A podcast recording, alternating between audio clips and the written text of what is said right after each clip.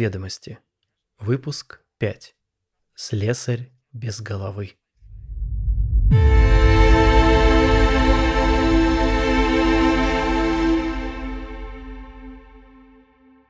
Зеленый змей обезглавлен. Сотрудники СФО уничтожили завод по производству контрафактного алкоголя.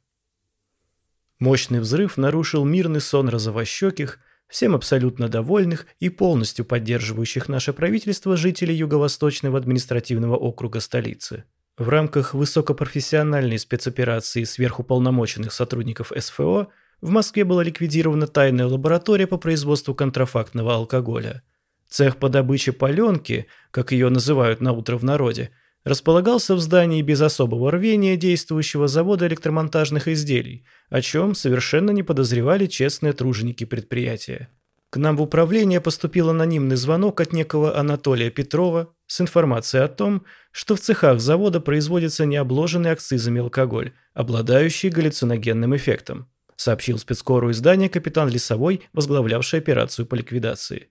Качестве распространенных видений у субъектов, имеющих привычку упиваться данной продукцией – наблюдались безголовые средних лет мужчины и вертлявые мыши, стреляющие лазером. В ходе тщательной проверки и сбора оперативных данных нами была обнаружена развитая сеть по производству, употреблению и сбыту алкоголя, проходящего по нашей внутренней секретной классификации как «водка». В ходе штурма все оборудование злоумышленников было уничтожено, жители близлежащих кварталов оштрафованы, а склад продукции расстрелян из крупнокалиберных орудий.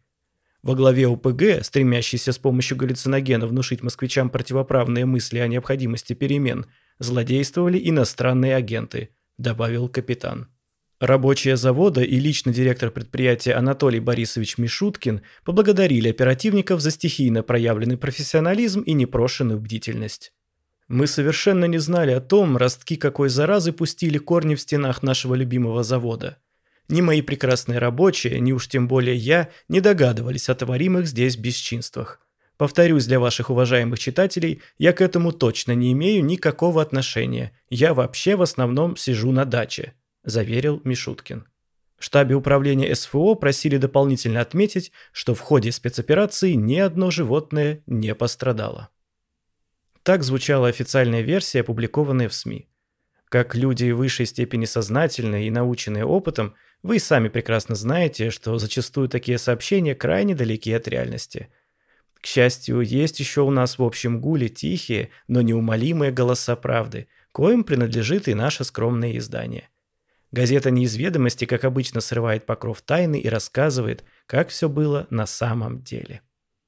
В первый рабочий день после длинных новогодних праздников в цеху завода электромонтажных изделий утвердился такой запах перегара, что выскочившая из дыры за плинтусом мышь охмелела и уснула беспробудным сном, не пробежав по своим неотложным мышиным делам и половины дороги.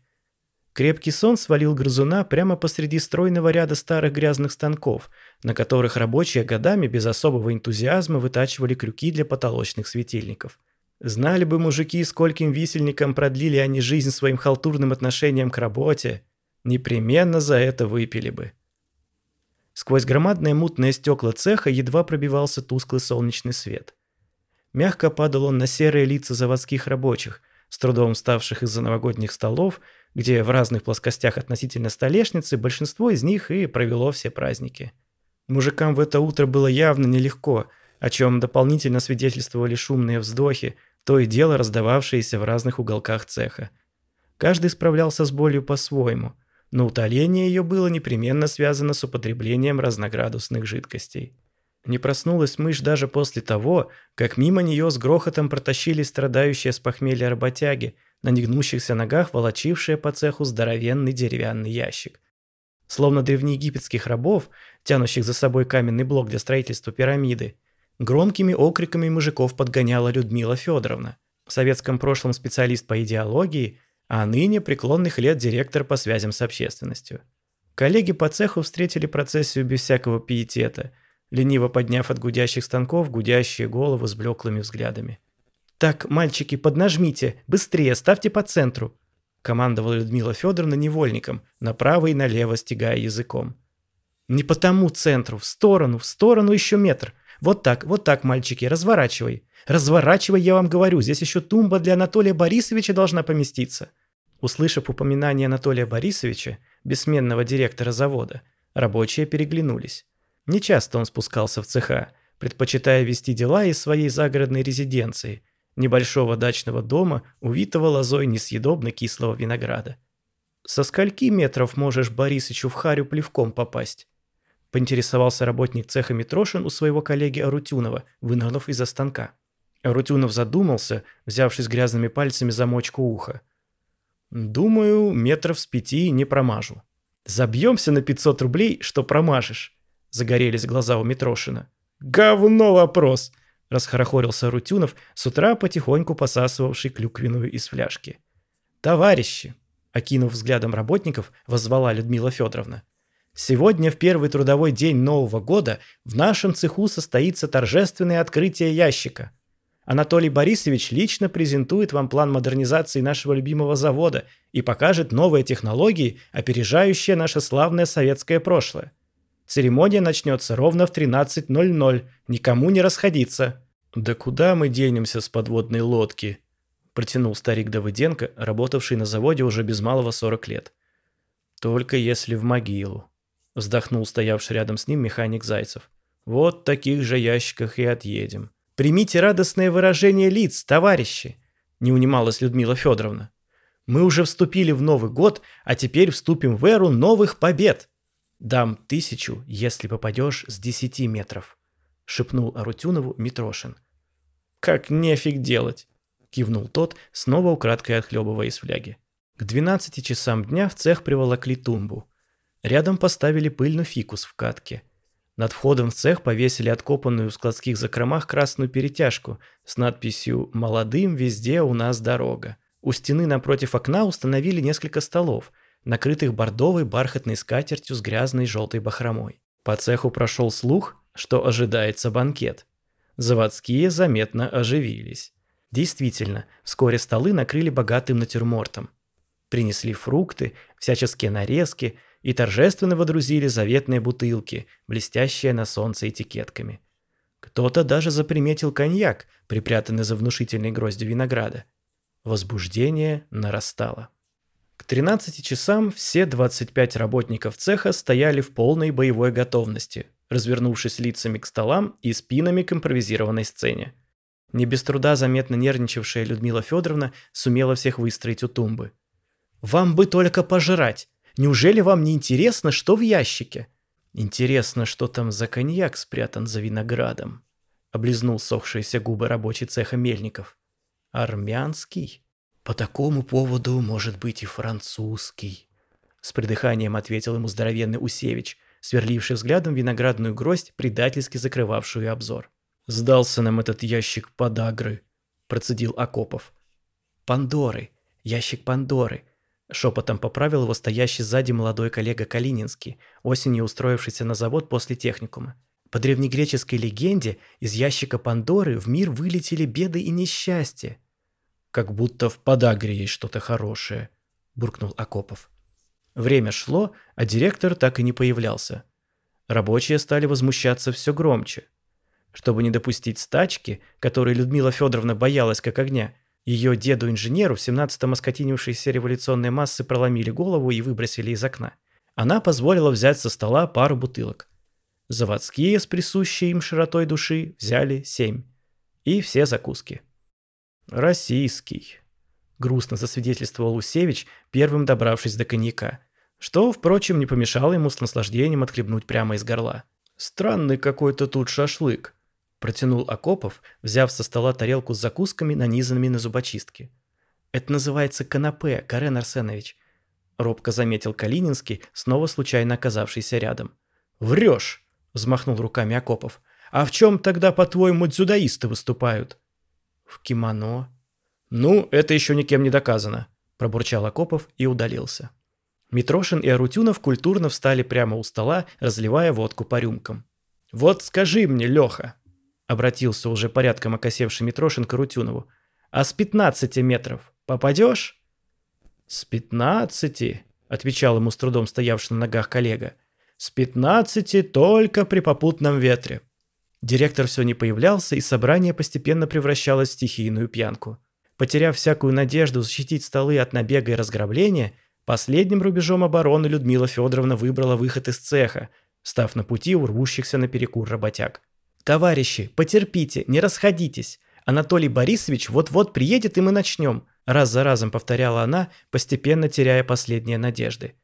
Ее попытки остановить надвигающееся цунами тонули в волнах народного гнева, накатывающих на неприступную крепость ее авторитета все с новой силой. Первым начал старик Давыденко. Он молча сел за стол, взял опустевшую тарелку, плеснул на дно немного воды из вазы с цветами, достал сигарету и закурил. «И то правда», – пожал плечами Усевич и тоже закурил, усевшись рядом. За лихватской удалью закурить там, где всегда было запрещено – верный признак пьянки, выходящей из-под контроля. Через минуту с сигаретами в зубах сидели все курящие работники цеха. Людмила Федоровна взглянула на вьющийся клубами дым, валяющиеся на полу пустые бутылки, разоренный стол, сломанные цветы и весело смеющиеся пьяные лица. «Да пошло оно все!»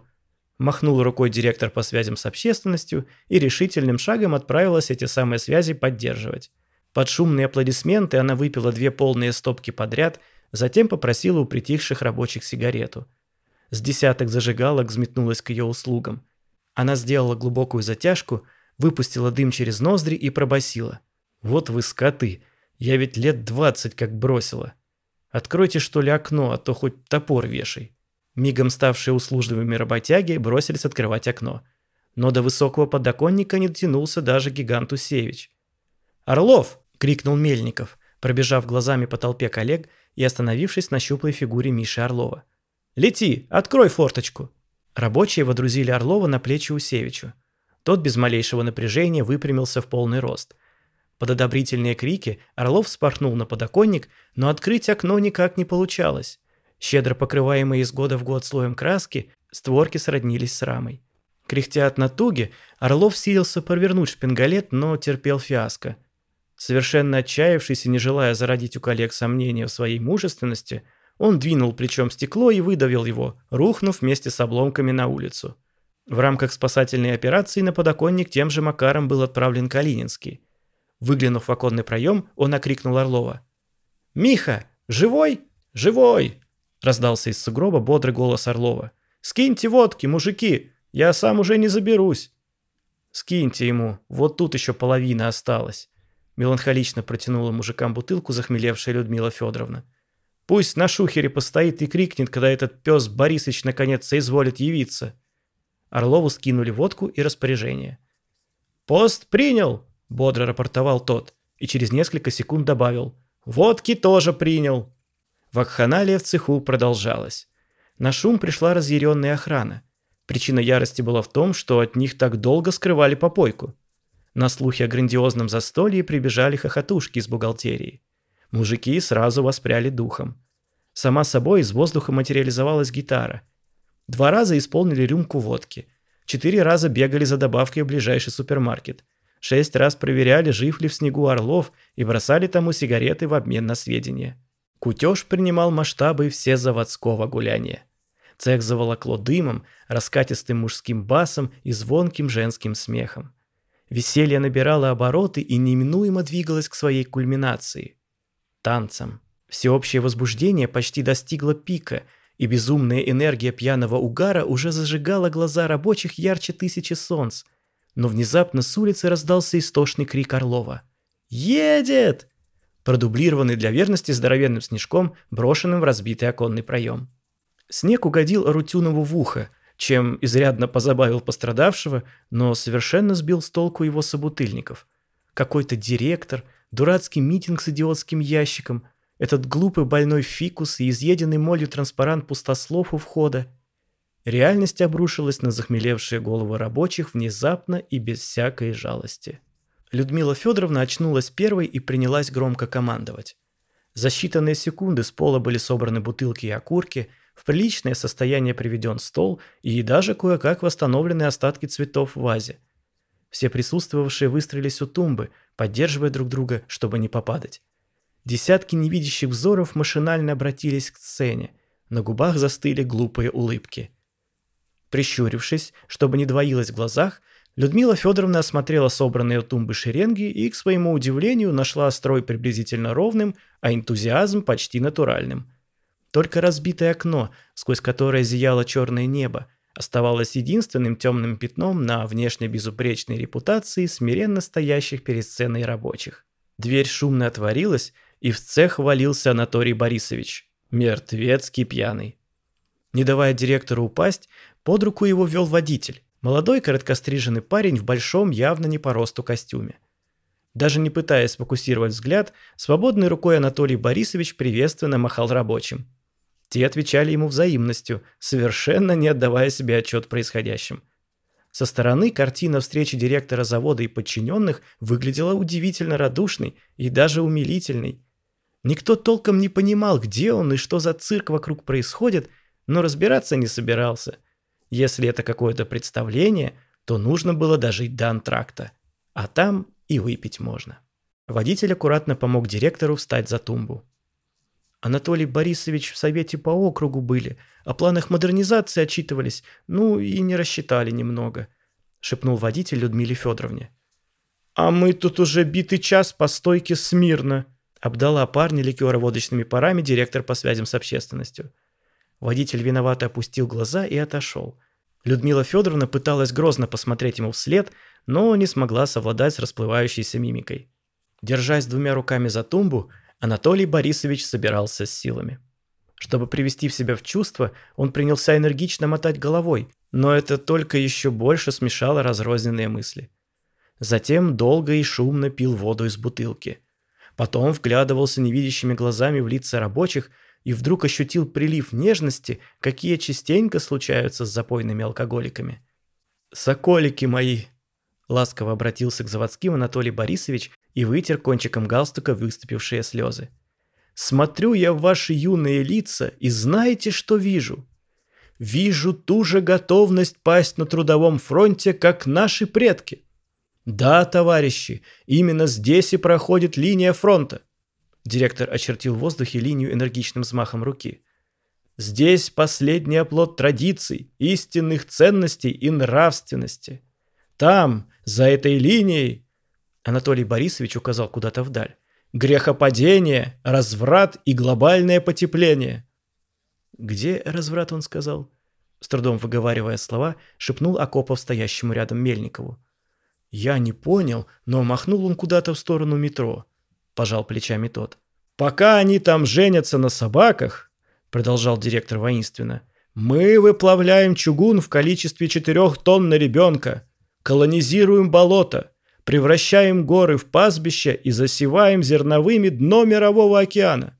Догоним и перегоним удирающую в страхе Америку. Где бы они были без утечки наших мозгов?» «Браво!» – раздался тонкий голосок под Березкина, очень сухого сглобленного мужичка с вечно слезящимися бусинами глазками.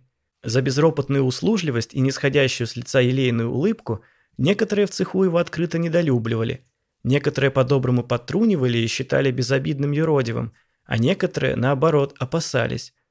«Как гляну на него, так кровь в жилах стынет», — говорил Митрошин. «Так и вижу, как он мне вот с этой же улыбочкой крюк под ребро вставляет».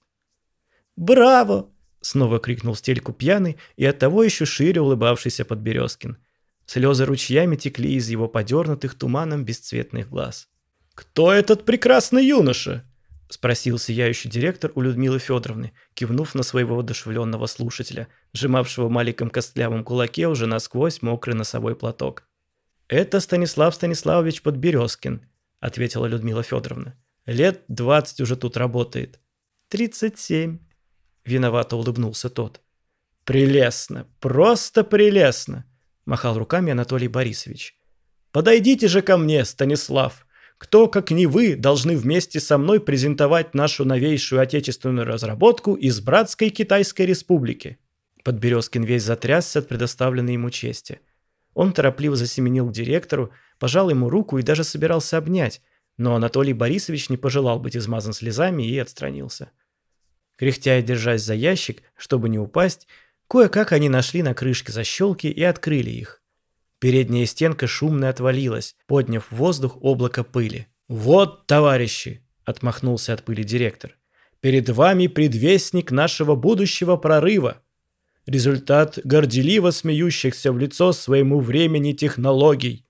Бенефис российских ученых. Сверхмощный лазерный станок». Раздались вялые аплодисменты.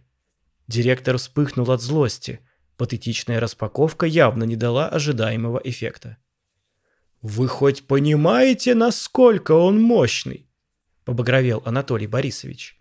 «Представляете, как мы сможем увеличить производство крюков для потолочных светильников?» Крик директора вывел Арутюнова из полудремы. Он нахмурился, посмотрел на красную физиономию орущего начальника и повернулся на Митрошина. «Пятнадцать, говоришь?» Закрыв один глаз, чтобы не двоилось, он прикинул расстояние до машущими руками директора и медленно стал пятиться назад, отсчитывая шаги. Никто, кроме ликующего Митрошина, на этот маневр не обратил внимания. Отсчитав положенные метры, Рутюнов замер, пристально глядя на свою жертву. Шумно вдохнув ноздрями воздух, он амплитудно заходил челюстью, собрал слюну и приготовился. Как затаившийся хищник он ждал подходящий момент. Нужный по силе порыв ветра, то и дело проникавшего в цех через разбитое окно. Анатолий Борисович раздухарился. Он планировал увидеть на лицах работников больше энтузиазма, а слезливая радость стоящего рядом Подберезкина теперь его только бесила. «Не верите, что он мощный? Так я вам сейчас покажу!» Глаза директора зажглись безумным огнем. «Где тут розетка?» Ни Людмила Федоровна, ни водитель, ни уж тем более лампочки станка, истерично сигнализирующие об угрозе, остановить Анатолия Борисовича не могли. Крича, что новый российский лазер подрежет крылья западному орлу империализма, директор выкрутил мощность на максимум, вытащил из пазов режущую головку, перехватил ее наподобие ружья и включил станок. Рутюнов стоял с закрытыми глазами, сконцентрировав внимание только на дуновениях ветра. Все вокруг будто замерло, единственное, что он чувствовал, было лишь движение воздуха в его развивавшихся на макушке волосах. Внезапно ветер затих, и Арутюнов слегка улыбнулся. «Сейчас!» – пронеслось у него в голове. В ту же секунду в окно ворвался сильный порыв ветра. Втягивая столько воздуха, сколько помещалось в груди, Арутюнов откинул голову назад и до боли напряг шею. На пике ветряного порыва он резко выбросил голову вперед и плюнул в директора. Слюна вылетела, как из пращи. Словно в замедленной съемке, подгоняемой ветром, она по дуге обогнула ряды рабочих минула изумленно наблюдавшего за ее бреющим полетом Митрошина и попала директору в щеку. Ярко-красный лазерный луч вырвался из резака ровно в тот момент, когда директор интуитивно поднял руки, ощутив попадание неизвестной субстанции в лицо. Взмывший вверх лазер на секунду скользнул по потолку, как нож сквозь масло, срезав висящую там старую лампу. С оглушительным грохотом она разбилась о пол, перепугав рабочих и несчастную мышь, мирно спавшую все это время неподалеку от директорской тумбы. Обезумев от страха, мышь выскочила из-под обломков лампы и стрелой полетела в свою нору. Краем глаза заметив грызуна, поймавший кураж директор рефлекторно взмахнул лазером, пытаясь подбить мышь смертоносным лучом, но она увернулась и исчезла за плинтусом. Директор выругался и выключил резак, прожигавший дырку в полу. Анатолий Борисович уже хотел торжествующе спросить, все ли убедились в мощности станка, но внезапно осознал, насколько звенящая тишина повисла вокруг. Все рабочие смотрели в одну точку – на Подберезкина. Тот, как ни в чем не бывало, глупо улыбался, виновато поглядывая на директора, и только стоящая чуть подаль от него Людмила Федоровна была белее мела. «Федоровна, ты чего?» – раздраженно повысил голос директор. Сквозь пелену воинственного возбуждения и пьяного угара в голову ему прокралось тревожное предчувствие – Женщина ничего не ответила, только медленно подняла палец, указывая на Подберезкина. Станислав Станиславович хотел обернуться на нее, но при повороте его голова соскользнула с шеи и упала на пол. «Срубили березку», — в полной тишине пробасил Усевич. «Не поймал», — смущенно улыбаясь и глядя на свое стоящее рядом тело, сказала лежащая на полу голова Подберезкина. Тело виновато развело руками. Женщины из бухгалтерии заламывали пальцы и голосили. Мужики как попало крестились. Директор выпустил лазер из ослабевших рук и обмяк, тряпичной куклой плюхнувшись на пол. Рабочие столпились вокруг пострадавшего. Каждый с ужасом понимал, что сейчас на их глазах совершилось убийство. Не осознавала этого только голова Подберезкина, как ни в чем не бывало, продолжавшая моргать и робко улыбаться. «Ну ладно вам, с кем не бывает», — миролюбиво сказала голова. «Случайно ведь вышло. Я совсем не сержусь, вы не подумайте». «Ты сейчас умрешь, это болевой шок», — заверил голову Акопов. «Карен Арсенович», — взмахнул руками Калининский, — «ну нельзя же быть таким бестактным. У него ведь от волнения может случиться...» «Что, инфаркт?» — перебил Акопов. «Давайте вызовем скорую», — голосили женщины из бухгалтерии. «Нужно же что-то делать». «Что делать, что делать?» — буркнул Акопов. «Давайте помянем». Заводские покачали головами и нашли эту мысль справедливой. Прошли к столам, налили каждый по рюмке и, не чокаясь, выпили. «А можно и мне, братцы?» — взмолилась голова Подберезкина. «Ну, наверное», — неуверенно пожал плечами Усевич и налил полную стопку. «А вы посмотрите, какой срез ровный!» — обратился он к коллегам, поднося водку пострадавшему. «И не кровинки, сразу как прижгло. Прав, Борисыч, ткнул гигант все еще недвижимо сидевшего на полу директора. «Мощная штука!» «Помянем!» — грянули заводские. «Помянем!» — радостно воскликнул Подберезкин и приложился губами к рюмке, которую Усевич помог тому опрокинуть. Пьянка закружилась с новой силой. Улыбающийся голову Подберезкина водрузили во главе стола.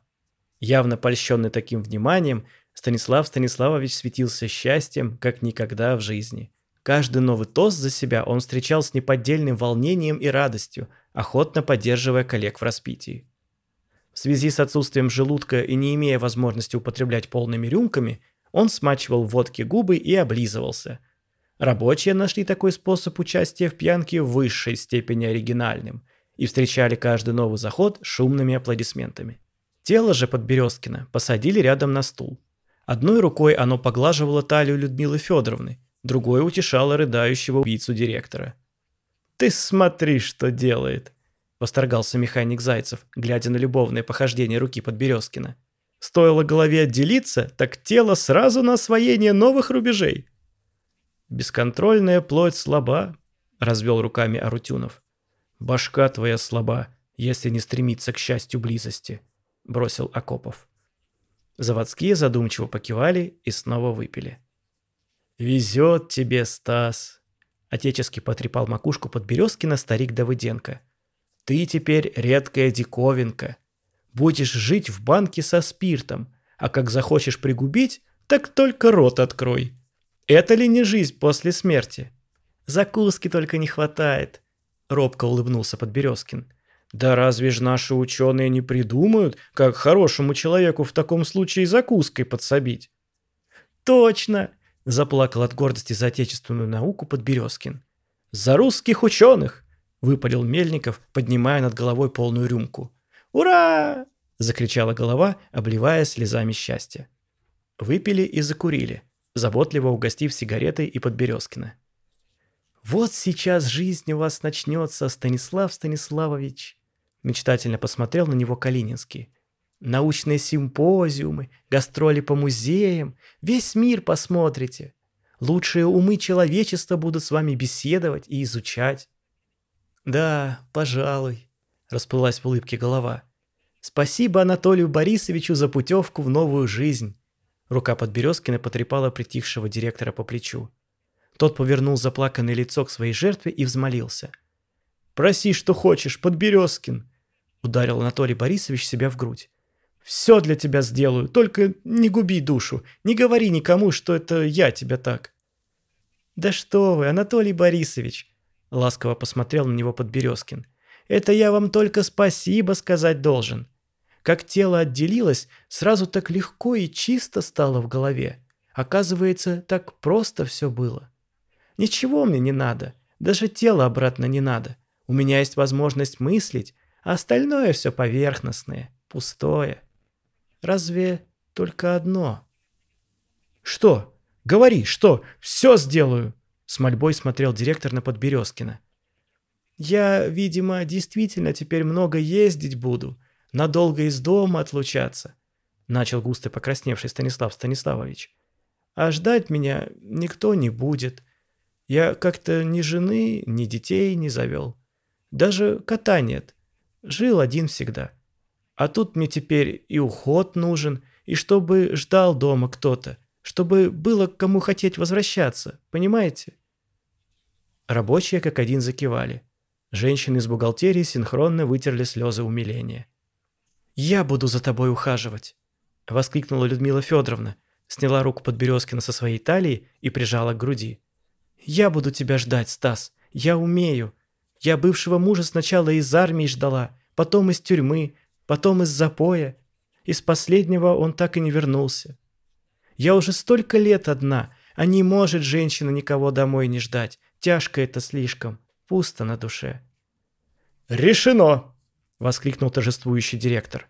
«Я сейчас же вас и обвенчаю!» Усевич сорвал висевший над входом транспарант. Обливаясь слезами радости, женщины из бухгалтерии соорудили из него что-то наподобие греческой тоги и облачили в нее Людмилу Федоровну. Тело Подберезкина рабочие втиснули в чистый комбинезон, а в руки ему сунули поднос, на который возложили сияющую, торжествующей улыбкой голову. Быстрокрылый Орлов был вызван из сугроба и отправлен в магазин за праздничной добавкой. Из остатков цветов соорудили букет и вручили светящийся счастьем чудесно похорошевшей Людмиле Федоровне. Осененный ощущением своего высшего предназначения, директор взошел за тумбу. «Товарищи!» – воздел руки к небу Анатолий Борисович. «Братья мои и сестры! Сегодня мы стали свидетелями чуда, торжества жизни над логикой, магии рождения опьяняющего чувства любви». Рабочие находились на пике возбуждения. Речь директора тонула в их торжествующих возгласах и непрекращающихся аплодисментах. Анатолий Борисович жестами призвал всех к тишине. «Станислав», — обратился к Подберезкину директор, — «берете ли вы в жены Людмилу?» «Беру!» — закричала голова так, что чуть не улетела с подноса. Раздались громогласные аплодисменты. «Людмила», — повернулся директор к женщине, — «берете ли вы в законные мужья голову и тело Станислава?» «Беру!» — засияла Людмила Федоровна. Ее ответ был поддержан еще большим взрывом оваций. «Тогда властью, данной мне руководящей должностью директора завода, объявляю вас...» Директор развел руки в стороны, словно пытаясь взлететь над тумбой в своей патетике. Рабочие затаили дыхание, готовясь встретить последнюю фразу самым продолжительным и оглушительным громом аплодисментов. «Что тут происходит?» – прервал директора грубый окрик. Весь цех повернул головы. В дверях стоял офицер, несколько угрюмых мужчин в черных пиджаках, не менее угрюмая женщина в белых халатах и съежившийся от страха водитель директора. Будучи единственным трезвым человеком в цеху, молодой водитель совершенно не понимал происходящего вокруг безумия. При виде отлетевшей головы Подберезкина он едва не потерял сознание, а когда та еще и заговорила, водитель в ужасе убежал на воздух, где его стошнило. Продышавшись, он позвонил в скорую. Сперва его посчитали психом и бросили трубку. Он позвонил снова. Дежурный меланхолично расспросил о симптомах пострадавшего и устало заверил, что скорая уже выехала. Выкурив пачку сигарет за час и не дождавшись машины, водитель еще раз позвонил в больницу. Тот же голос ему сказал, что экипаж в пути, а если их нет, значит они еще не приехали, что-то непонятного. Да и вообще, мол, никуда безголовый человек не денется. Водитель потерял терпение. Он кричал и требовал немедленно прислать врача. Стремясь убедить дежурного, он в красках снова рассказал о живом трупе, лазере от российских ученых, модернизации экономики и подрезанных крыльях американского орла империализма. Америка, Россия, ученые, поставка из Китая, лазер, труп. Где-то в недрах правительственных подземелий на Лубянке, анализирующая все телефонные разговоры нейросеть, заметила подозрительную последовательность слов и разразилась тревожным сигналом. В трубке у водителя, ругавшегося с дежурным, что-то чуть слышно щелкнуло, и к разговору подключился оперативник. Проанализировав интонации голоса звонящего, специалист убедился в искренности его слов и нажал несколько нужных кнопок. Через 30 секунд специальный экипаж скорой помощи, оглушая сиреной весь город, уже мчался по адресу. Не прошло и 10 минут, как отряд оперативников вошел в двери цеха. Картина, представшая перед их глазами – сперва поразило даже уже бывалых сотрудников. В застилавшем цех тумане сигаретного дыма Держась друг за друга, стояли пьяные вдрызг рабочие. Под ногами у них валялись бесчисленные пустые бутылки. Мужчины кричали и улюлюкали. Женщины всхлипывали и вытирали слезы. За тумбой, раскрасневшийся от энергичных взмахов руками, ораторствовал директор. Перед ним стояли молодожены. Завернутая в красный транспарант престарелая невеста и жених, держащий в руках поднос своей собственной довольной головой. Офицер профессиональным движением сплюнул, стряхнул с себя оцепенение и закричал, останавливая царившее перед ним безумие. Цех прервал церемонию и в ужасе обернулся к нему. «Повторяю, что за вакхинкалия тут происходит?» «Вакханалия», — насупившись, шепнул Акопов, бросив мельком взгляд на Калининского. Тот скосил глаза на коллегу и одобрительно кивнул. «А вы, собственно, кто?» Прищурился Анатолий Борисович, пытаясь рассмотреть отряд незваных гостей, так бесцеремонно прервавший, возможно, лучший момент жизни преисполненного чувств директора. «Капитан Лесовой, специальный федеральный отдел по борьбе со всем, что требует борьбы. Приготовьте ваши измятые документы и жалкие оправдания». Грозно скомандовал офицер и кивнул своим подчиненным, чтобы принимались за работу. Сотрудники ведомства согнали поникших работников цеха в угол, измерили телу подберезкой температуру, больно похлестали по щекам и собрали сбивчивые показания. Слушая объяснения заводских, лесовой становился все мрачнее и мрачнее, из-под лобья поглядывая на обнимающихся и тихо плачущих несостоявшихся супругов. «Ко мне!» – отрывисто бросил офицер, подзывая подчиненных в центр цеха. «Как оформлять будем?» – обратился он к окружавшим его коллегам, понизив голос. «Может, убийство?» – предположил сотрудник в пиджаке. «А ты видишь труп?» – скривился лесовой. «Как вас сейчас вообще учат? Мы вот в академии целый семестр проходили, что убийство – это когда есть мертвое тело. А ты, Самойлов, видишь тут мертвое тело?» «Никак нет», – потупил глаза оперативник. «Тело вижу, мертвых не вижу. Но, может, мы его... того?» Капитан грозно посмотрел на Самойлова. Тот виновато опустил глаза и втянул голову в плечи. «Может, незаконный оборот наркотиков?» – предложила женщина в белом халате. «А вы нашли наркотики?» – поднял брови начальник. «Никак нет, но может это, ну, как мы это...» – замялась женщина. «Отставить!» – шикнул на нее лесовой. «Свидетелей много, да и жалко столько в вещдоке сдавать. Еще варианты?» «Может, нападение на сотрудников при исполнении?» – снова вступил Самойлов. Меня вот это тело гражданина Подберезкина обнять пыталось, а голова весь пиджак соплями измазала. Хоть химчистку теперь сдавай. Это ведь моральный и материальный ущерб. Слабо, скривился капитан. Вот если бы он тебе на ногу наступил или пластиковый стаканчик в лицо бросил, это другое дело. Сопли мы по статье не проведем. У нас вся страна в соплях. Не пересажаешь. Может, антиправительственная пропаганда? Понизил голос другой сотрудник в пиджаке, и глаза его заговорчески блеснули. Всегда ведь подходит. Приговор на все случаи жизни. Помните, как мы в прошлом месяце по этой статье приют для собак в Люберцах закрыли? Кондратенко, ты меня удивляешь. Сжал зубы от злости капитан. Каждому ведь в управлении известно, что две медали по одной статье не дают, если не прошло два месяца и одиннадцать дней. Еще варианты?» Оперативники стояли молча и виновато поглядывали друг на друга. Лесовой пробежал глазами по их лицам, сплюнул и поморщился. «Хороша подмога, ничего не скажешь.